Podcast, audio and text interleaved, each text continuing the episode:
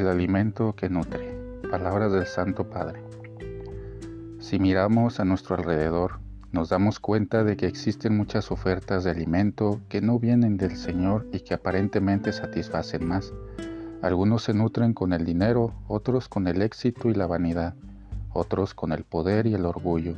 Pero el alimento que nos nutre verdaderamente y que nos sacia es solo el que nos da el Señor tomado de la homilía de, de, la Santa Misa en la solemnidad del Corpus Christi del 19 de junio de 2014.